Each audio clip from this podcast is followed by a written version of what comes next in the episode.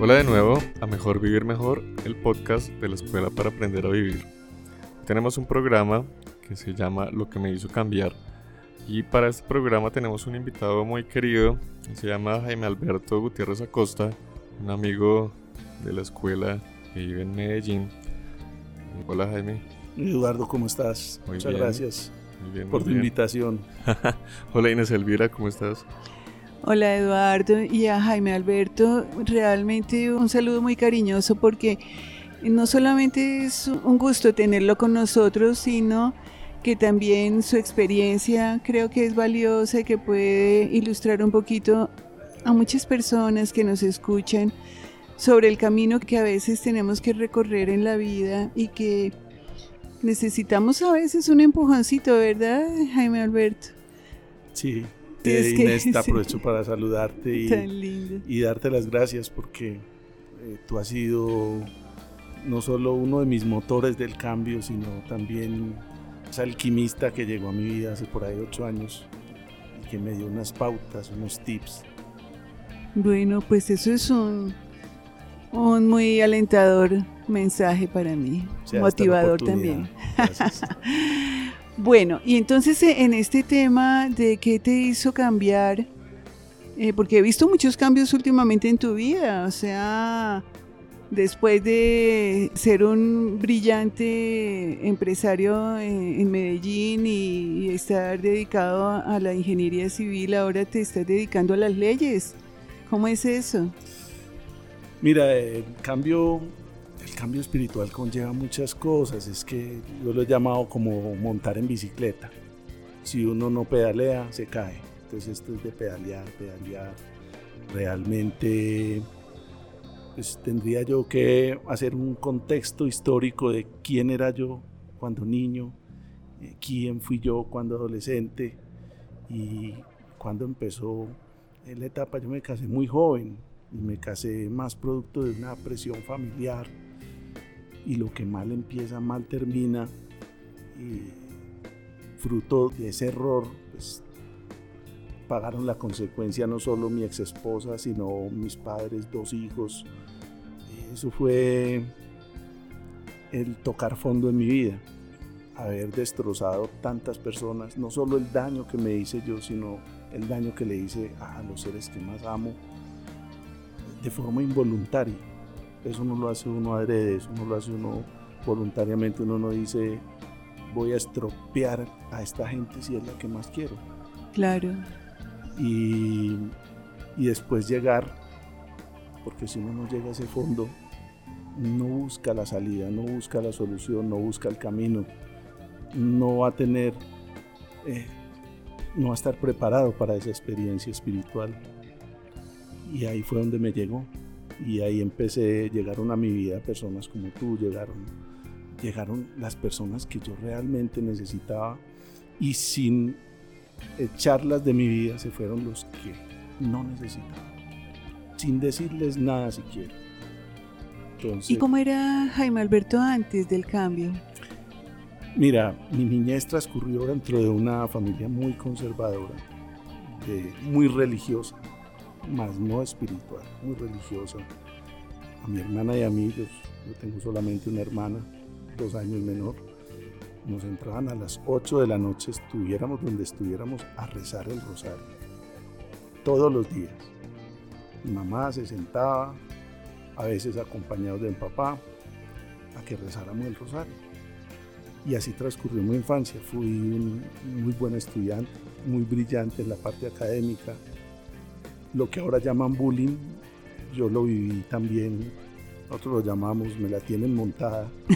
y me decían el cabezón, el nerdo, el, el mazo. Y era algo que me incomodaba, porque yo no encajaba dentro del sistema estudiantil. Es por ello que pues, durante toda mi primaria, mi educación primaria y hasta mediados de la secundaria, pues yo lo único que hacía era cumplir normas en mi casa y estudiar. Y fui criado de una forma muy cuadriculada por ser el mayor, porque generaron muchas expectativas en mí, pues a mí hasta me castigaban porque los libros o los cuadernos tuvieran las punticas dobladas. Tremendo, ¿no? Fue una crianza muy conservadora, muy perfeccionista en mis resultados y, eso me llevó a que en mi adolescencia empezara una etapa de rebeldía. Una etapa de rebeldía que aunque yo no fuera directamente irrespetuoso con mis padres, empecé fue a irrespetarme a mí mismo. Empecé a consumir alcohol y empecé a, a, probar algunas drogas pues que en mi época no se comparan siquiera a las que hay hoy en día. Era más también como por ganarme la aceptación social, la aceptación de, de mis amigos, de, de, mis compañeros de estudio, por generar esos lazos que, que no, no, te, no, tenía. No claro. tenía y empezó un mundo de autodestrucción, de cambiar unos valores por unos antivalores, de darle prioridades superfluas a mi vida y de buscar en, en el placer el fin, el medio, el objetivo, el camino para yo sentirme realizado, porque ya lo otro no me llenaba. Llegó al punto en que una novia que tuve terminando mi educación secundaria quedó en embarazo. Entonces la familia de ella también muy conservadora, de tradiciones muy reservadas, también dijeron, no, no hay más solución que ustedes se casen. Nos organizaron el matrimonio, producto de eso pues llegó mi primera hija, que no sé si sea el espacio para decir que un par de estudiantes lo primero que piensan cuando se ven en esa situación es acudir a, a métodos de interrumpir ese embarazo. Claro. Porque nos íbamos a arruinar la vida. Mi hija de todas maneras lo supo ya en una edad adulta, que no fue una hija deseada. Y, y eso nos llevó a tener un problema de tres años sin hablarnos. Ahí estamos en una etapa de reconciliación, de perdón de ella hacia mí y estamos restableciendo esa relación. Entonces llega esta etapa, yo me caso, yo creo que esa fue mi primera experiencia espiritual cuando, cuando yo tuve a mi novia en, un quirófano de abortos clandestinos. Y cuando el médico la revisó y le hizo la ecografía y dijo, tiene un huevo de cinco semanas, no va a sufrir mucho no va a, tener riesgos, el sangrado va a ser muy poco. Procedo. Yo la miré a ella, ella no dijo nada. Yo, pues, esa pobre muchacha, pues, yo creo que no sabía ni qué era lo que le esperaban. Y yo me sentí el hombre más vil y más villano de este universo. Y yo dije, ¿será que yo no puedo afrontar una situación de esas. A mí, pues mi familia no me va a matar, la de ella, espero que tampoco. Yo creo que yo prefiero afrontar esto y no cargar con esto toda la vida. Y prefiero ponerle el pecho y prefiero pasar una, un mal rato y no una mala vida. Decidimos entonces, le dije, doctor, no proceda nada, yo me retracto de lo que de mis intenciones, de lo que pensaba y decidimos contarle a la abuela de ella, la abuela de ella ya dijo, "No, lo mejor es que se casen." Y eh, empezamos a informarle porque esa decisión pues la teníamos que informar de que nos casábamos. Y todo transcurrió color de rosa, durante esos primeros meses, pero éramos muy maduros. ¿sabes? ¿Cuántos años tenía Jaime Alberto? Yo tenía 21 años, ella también. Yo soy solamente tres meses mayor que ella. Éramos un par de jóvenes inmaduros, jugando a las muñecas, con una bebé. Yo era un, estudiante de noveno semestre de ingeniería civil, en una universidad privada muy buena en Medellín ella también de otra universidad privada, estudiante de educación. Y te digo, tenía una cuenta de ahorros con 70 mil pesos. Y cuando nos vinimos de luna de miel, ya teníamos apartamento, ya estaba con, amueblado con lo básico, me regalaron las argollas, me regalaron la luna de miel. Y llegamos de luna de miel y todavía tenía 50 mil pesos en la cuenta de ahorros. Todo fue dado. Nosotros no nos luchamos nada. Y empezamos a madurar a los golpes, a las patadas, a que ella era la, hija, no hija única, pero era la mayor de su casa, yo era el mayor de mi casa. Cada uno quería imponerse sobre el otro y todo era una diferencia, todo era una diferencia. Y una bebé de por medio. Fue muy duro, yo por eso a mi hija Laura Camila no le debo sino amor y le debo sino eh, que ella por fin supere y me perdone esa inmadurez que tuve yo para con ella y para con la mamá de ella.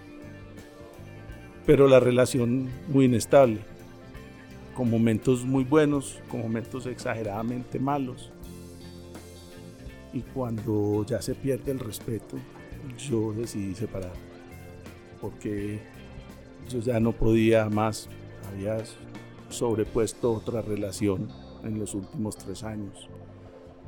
Me había enredado, llamémoslo así, con una niña mucho menor que yo, 11 años menor. Había tirado por la ventana todo, todo lo que juntos, pues ahí a punto de golpes y tirones habíamos construido. Ya en ese momento no era un hijo, sino dos. Llegó después un, un niño, siete años después de que nació Laura Camila, llegó Santiago. Y no me importó nada.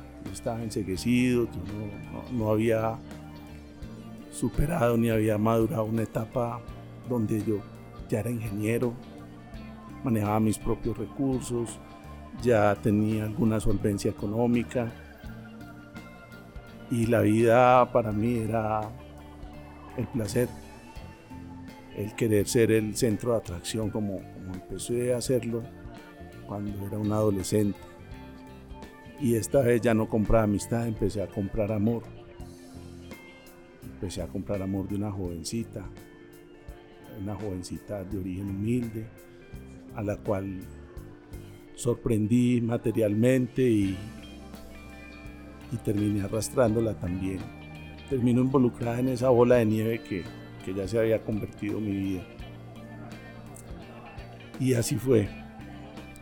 Dolor para mis padres, dolor para mis hijos, dolor para mi exmujer, dolor para mi nueva compañera de vida, porque yo no comprendía ni sabía cuál era el camino. Creía que la felicidad estaba en el, tener y no en el ser.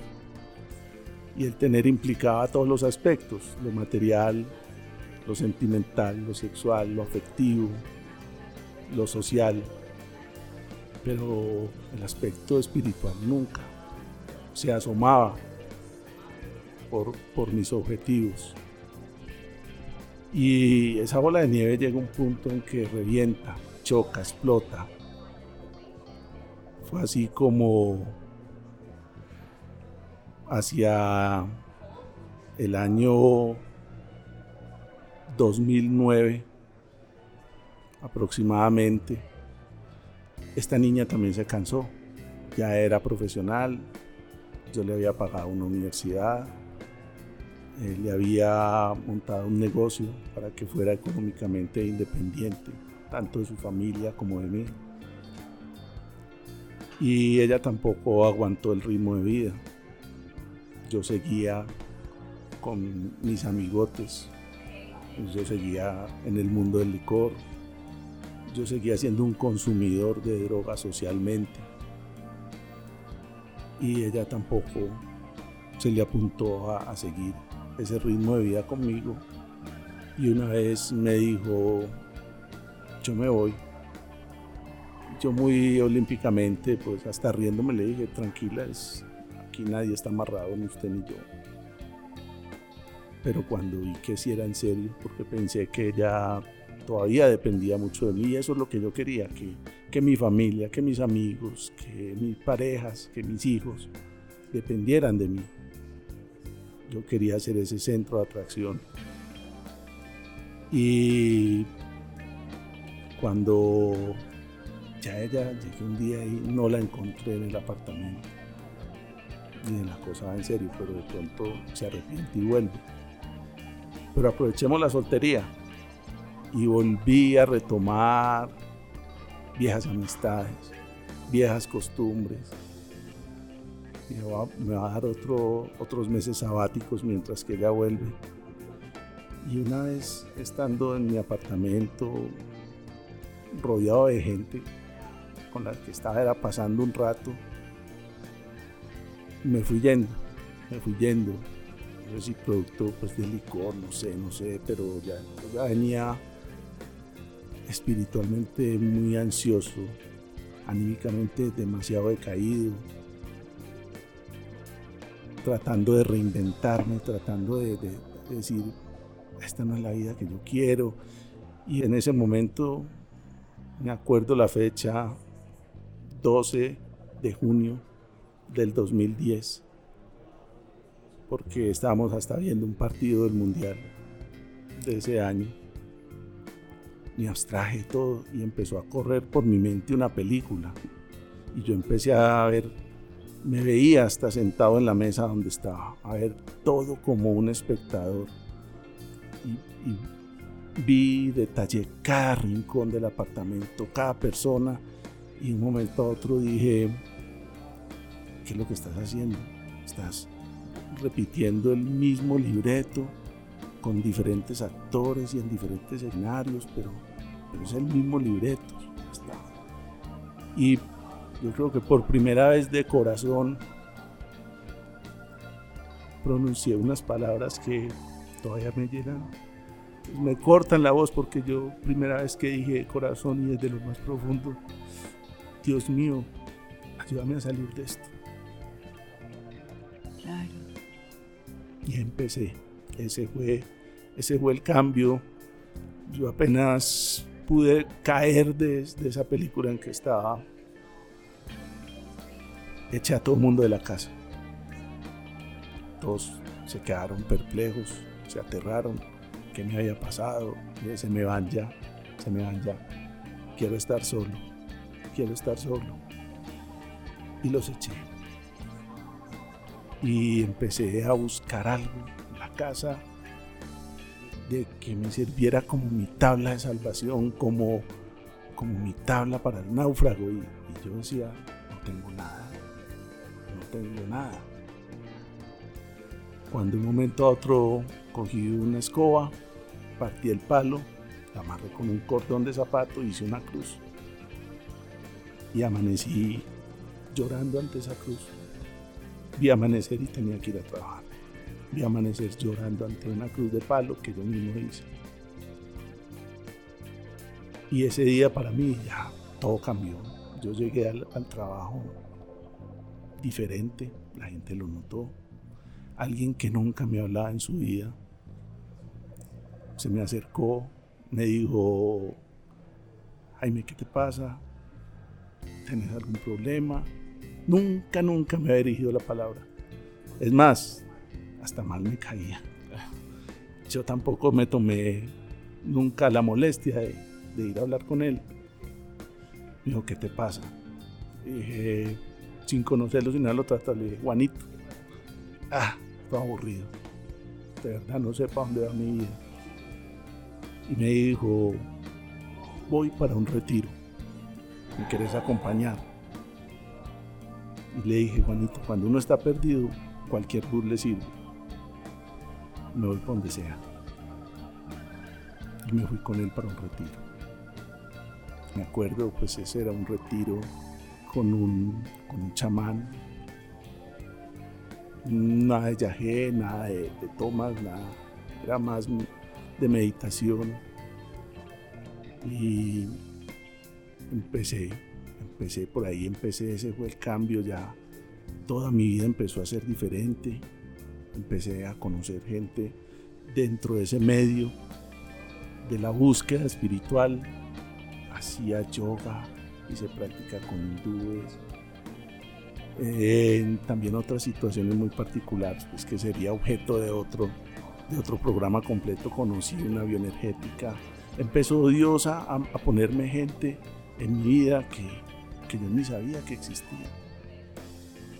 Empezó a, pasar por mi camino personas que eran las que yo pues, de pronto toda la vida me las pasé buscando. O si las encontré, no las vi. Y entre esas personas llegaste tú. Y me volví más que seguidor de tu persona, seguidor de tus principios, seguidor de tu forma de ser, seguidor de tu, de tu modo de ver la vida desde el punto espiritual. Te volviste un referente para mí. Y es por eso que yo siempre te agradezco el haberte cruzado en mi camino y sobre todo el haberte detenido donde estaba yo. Wow, importante todo lo que nos has comentado. A mí me conmovió fuertemente esa cruz esa cruz hecha de esa escoba con tus propias manos. Porque fíjate cómo uno inconscientemente busca, busca lo que necesita y está dentro de uno mismo esa respuesta, ¿no? Muy importante. Y ahí empezó tu cambio en una búsqueda como de darle más sentido a tu vida a través de, la respuesta que te llevaba a tu origen espiritual. Sí, de ahí empecé a leer mucho. Hasta ese momento lo único que leía era la sección deportiva del periódico. Y empecé a leer y llegó a, mis manos, pues, producto de, toda esta gente, gran cantidad de literatura, muy profunda. Me acuerdo de uno de, mis primeros libros de Edgar Tolle, que se llama El Poder de la Hora. Tremendo, eso me marcó mucho. Me acuerdo otro libro donde leí una frase que también me marcó, una frase que decía, que dijo Einstein cuando decía, locura es esperar resultados diferentes aplicando los mismos procedimientos. Y eso me lo, me lo dijo todo en esa frase. Me dijo, es que yo no tengo que cambiar sino una sola cosa. Se llama todo. Yo tengo que cambiar todos mis procedimientos. Yo quiero ver resultados diferentes y empecé a hacer lo que jamás en mi vida había hecho. Empecé a, mirar para adentro, a despreocuparme del mundo. Llegó un momento que estuve hasta un mes sin carro, porque tengo una hermana que vive en el exterior, vino, me pidió el carro prestado y la chocaron y dieron pérdida total del carro y mientras que hice todo ese proceso yo ni sabía montar en bus ni en metro y, lo, hacía con tanto amor, empecé a hacerlo, me relajaba tanto montarme al metro, escuchar, empecé a escuchar música clásica, empecé a escuchar música de la nueva era, empecé a escuchar música de alabanza, empecé a hacer lo que nunca había hecho, leer, sobre todo mirar para adentro y, y, todo, todo tenía un punto en común, todo por, por más que hablaran el lenguaje diferente, y lo llamaran de una forma aquí, de otra forma acá, todo apuntaba hacia, hacia, el, mismo, hacia el mismo centro y ese centro estaba dentro de mí. Empecé a, conocerme, una terapia muy bonita también donde me pidieron, hoy llegué a su casa, ay, yo creo que esa fue tuya. Creo que en realidad me dijo, hoy llegué a su casa, se acuesta, y empiece a contemplarse como si estuviera contemplando un hijo suyo. Sóbese, consiéntase, mímese, dese picos, abrácese. Y ese día yo lloré también. Me volví la persona también más sentimental. Ya, ya lloro despachando un paquete por ser bien entrega. bueno, pero es increíble para ti, pues porque yo no te conocí antes Tal vez te conocí en el intermedio de la transición. transición, sí. Pero para ti que has sido testigo de tu vida, el ver la persona que eres ahora, ¿cómo es esa persona nueva? uy, esa persona es totalmente diferente. Aunque mi esencia no ha cambiado, yo conservo el buen humor, conservo el amor por mi familia, conservo el respeto y los valores ante una sociedad porque nunca pues hice transgresiones hacia nadie, o por lo menos de forma consciente, porque la primera persona que transgredí fue a mí mismo y conmigo arrastré mis seres queridos, mis más cercanos. Ese cambio, ese cambio fue, fue muy gradual. No fue doloroso, no fue doloroso porque, porque era un mundo inexplorado para mí. Ah, no solo estaba conociendo gente diferente, no solo estaba leyendo lo que jamás creí que estaba escrito, no solo estaba pensando en lo que jamás había pensado, sino que estaba conociendo a alguien que yo no conocía, era yo, era yo. Y algo me dejó, me llenó cuando yo encontré, como mucha gente me lo había dicho, como en mucha parte de la literatura estaba, que la divinidad estaba en mí. Entonces me sentí por primera vez acompañado. Cuando empecé esta etapa, cuando todo se, desmoronó y ese castillo de naipe que había construido se cayó, yo trataba de hacer mucha actividad con tal de, no llegar a la casa. Pero, pero ese cambio se volcó en una actitud diferente. Yo ya deseaba llegar a mi casa, estar solo, apagar luces, prender velas, sentarme al lado de una lámpara, de una vela, a leer. Yo quería devorar libros, me volví un coleccionista de libros, compré y lo que me ofrecieran. Qué crecimiento personal, qué crecimiento espiritual, que la Biblia, que el Bhagavad Gita, que el Corán, que la Torá.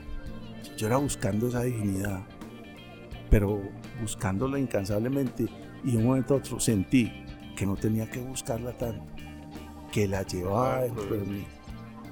Y cuando volteé esa mirada a mí, llegó la paz, llegó la tranquilidad. Jaime, antes de que pasara el momento del cambio, ¿habías pensado antes tener un cambio? Mm, no, no, no, no. O sea, nunca te habías dado cuenta que querías. No, no, el, cambio, el cambio que yo llegué a contemplar era de que necesitaba tener más, de que ah, necesitaba acumular más, de que necesitaba más reconocimiento, de que necesitaba sobresalir, y de pronto escapar un poco de la realidad a través del licor, del sexo, de la droga, de esa vida dispersa? ¿Estabas inconscientemente de pronto queriendo escapar de algo? Mira, en mucha literatura comprendí que las personas que se refugian en ese tipo de prácticas, sea en el alcohol, sea en la droga, sea en el sexo, están es buscando una conexión espiritual. Lo que pasa es que la están buscando por el medio equivocado. Sí. Pero después, toda, toda ansiedad de cualquier tipo de esas actividades desapareció. Porque alguna vez le dije a un amigo, eh, pero él me preguntó, admiro tu fuerza de voluntad. Y yo le respondí, Hoy en día disfruto más de mis pasiones controladas que de mis deseos hechos realidad. Desbordados. Desbordados. Una pregunta. Disfrutaba más de saber de que el que mando en mí soy yo. Una pregunta relacionada con eso. Cuando estabas ya en tu etapa de cambio, ¿hubo algún momento en el que tuviste miedo y quisiste de pronto devolverte? ¿O que sentías que de pronto no ibas a, ser capaz. Lo pregunto porque los cambios muchas veces dan miedo y es más fácil volverse a su zona de confort, una zona que ya conocías, que era nociva, pero ya conocías y que manejabas. Eduardo, yo yo estaba, pues me convencí de que estaba tan aburrido con esa vida cuando toqué fondo que, que dije, fue, no, no es que haya sido fácil, pero nunca me arrepentí de haber tomado esa decisión. Siempre busqué cómo no ser vulnerable para, para de pronto llegar a flaquear. Siempre busqué crear eh, los medios, crear una coraza para evitar esos ataques externos.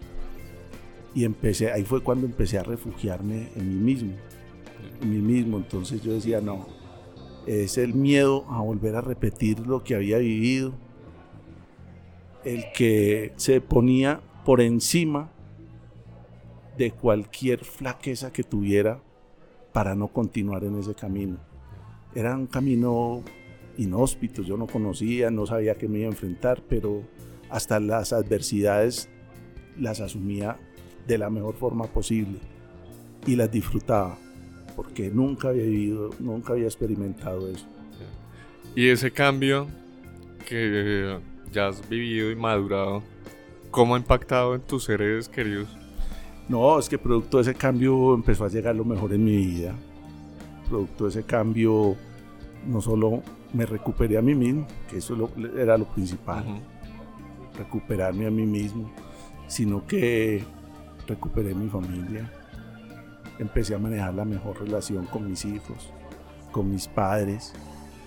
Empecé a ganar ya no, no un reconocimiento, ya la gente llegaba a mí no por, no por publicidad, sino por atracción vení es que vos manejas una buena vibra, vení es que vos sos un ser muy espiritual, ¿qué has hecho para cambiar? Empezó mucha gente a, pedirme consejos. Y entonces, de un momento a otro, sin buscarlo también, conocí una niña que trabajaba en, un proyecto afín al que yo estaba. Dependíamos por lo menos del mismo contratante ella una profesional también, soltera, sin hijos. Y se fijó en mí, cosa que yo sabía que una mujer de esas, con ese perfil que manejaba hoy en día magíster de la Universidad Nacional, no se iba a fijar en un tipo como el que era yo hasta hacía unos años. Ella me conoció más o menos a los dos años de, de mi cambio. Pero producto de eso ha llegado lo mejor. Empecé a, a manejar mejores relaciones, no solo con el Padre Divino, porque ese ya se volvió mi guía, mi ruta, mi carta de navegación, mi día a día, desde que me levanto hasta que me acuesto, sino también con toda la gente que me rodea a nivel personal, familiar, profesional. Las cosas empezaron a, dar frutos las cosas empezaron a salirme bien en todo. Volví a cogerle amor al estudio. Por eso después de 48 años dije, voy a estudiar otra carrera y me voy a complementar con una carrera que maneja también códigos como en la ingeniería, pero esta vez son códigos legales, entonces me voy a poner a estudiar derecho. Y empecé a descubrir también otro universo, el universo de las leyes, el universo de las humanidades, el conflicto social, a nivel mundial, a nivel nacional. Hay algo que, que yo tenía dormido dentro de mí y que la ceguera espiritual que tenía no me lo permitía ver. Y empezó todo a cambiar. Hoy, hoy yo no soy ni el 5%, es que no somos de todas maneras producto terminado, porque uno a veces puede llegar a morirse sin haber terminado este trabajo. Pero sería, sería imperdonable haber llegado a morirme sin haberlo empezado siquiera. Claro.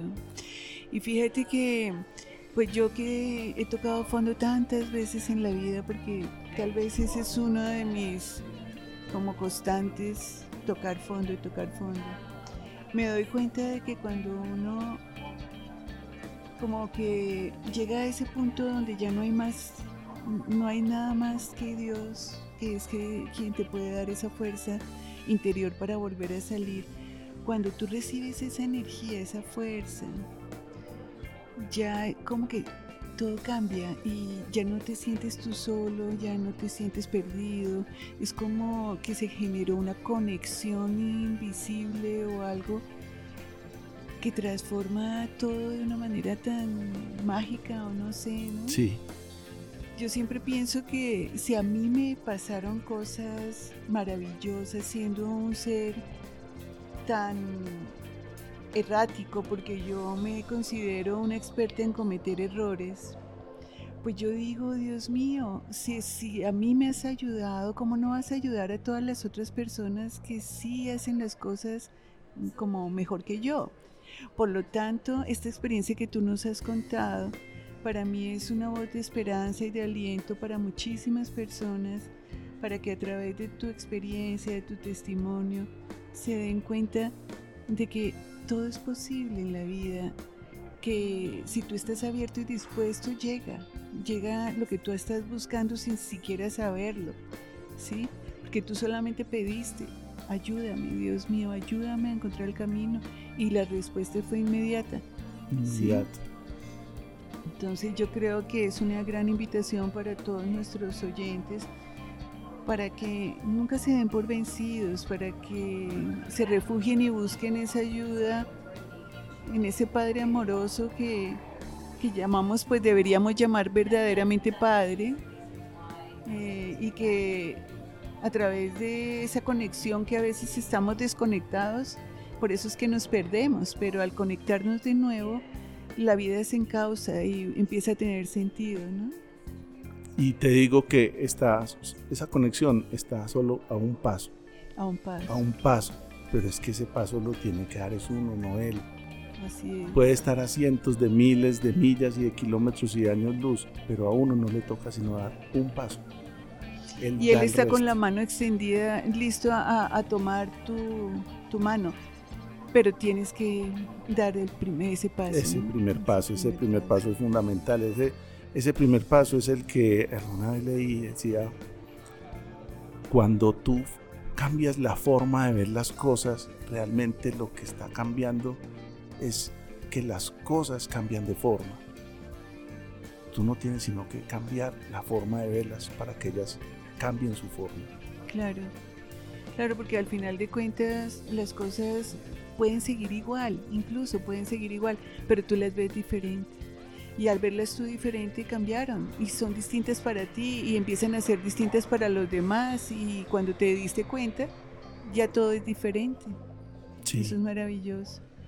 Jaime, ¿y qué consejos le dejarías, digamos, a nuestros oyentes que están en esa búsqueda espiritual y, y a los otros que tal vez no han empezado ese camino de autoconocimiento y de, pues de mejora al fin y al cabo?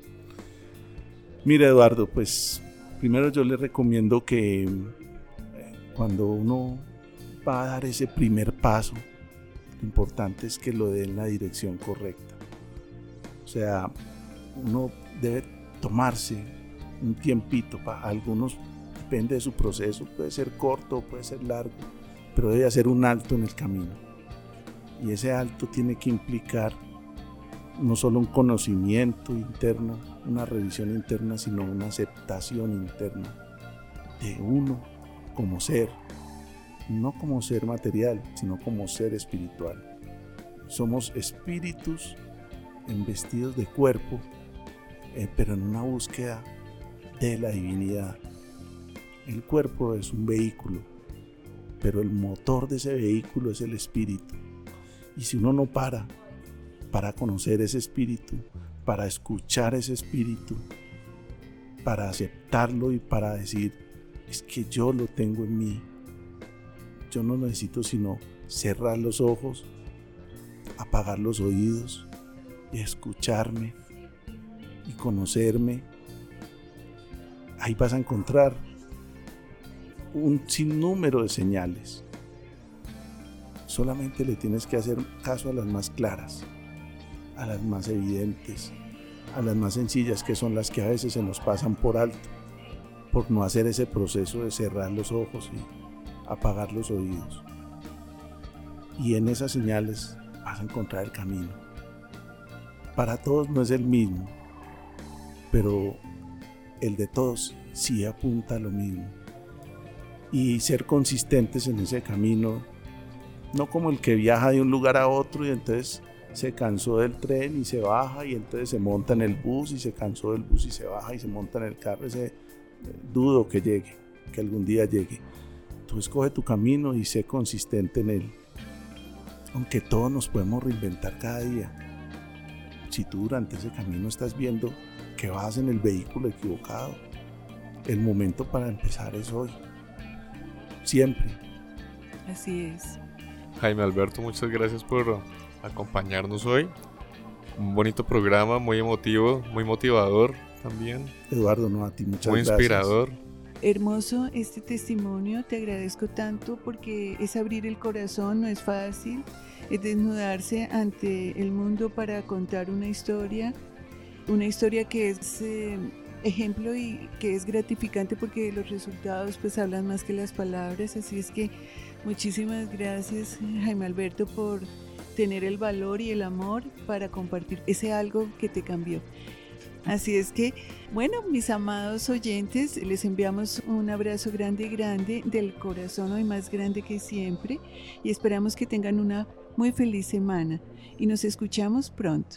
Chao, chao.